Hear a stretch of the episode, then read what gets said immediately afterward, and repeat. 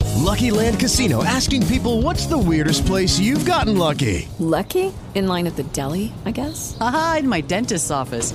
More than once, actually. Do I have to say? Yes, you do. In the car before my kids' PTA meeting. Really? Yes. Excuse me, what's the weirdest place you've gotten lucky? I never win and tell. Well, there you have it. You can get lucky anywhere playing at LuckyLandSlots.com. Play for free right now. Are you feeling lucky? No purchase necessary. Void where prohibited by law. 18 plus. Terms and conditions apply. See website for details.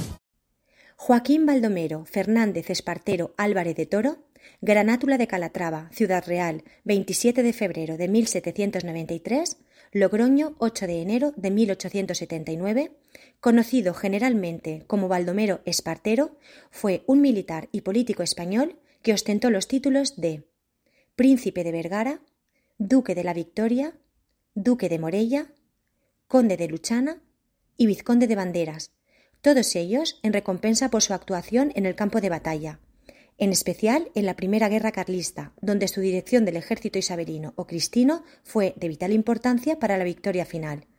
Además, ejerció el cargo de virrey de Navarra en el año 1836.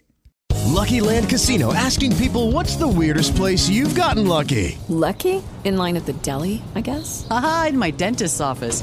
More than once, actually. Do I have to say? Yes, you do. In the car before my kids' PTA meeting. Really? Yes. Excuse me, what's the weirdest place you've gotten lucky? I never win and tell. Well, there you have it. You can get lucky anywhere playing at LuckyLandSlots.com. Play for free right now. Are you feeling lucky? No purchase necessary. Void where prohibited by law. 18 plus. Terms and conditions apply. See website for details.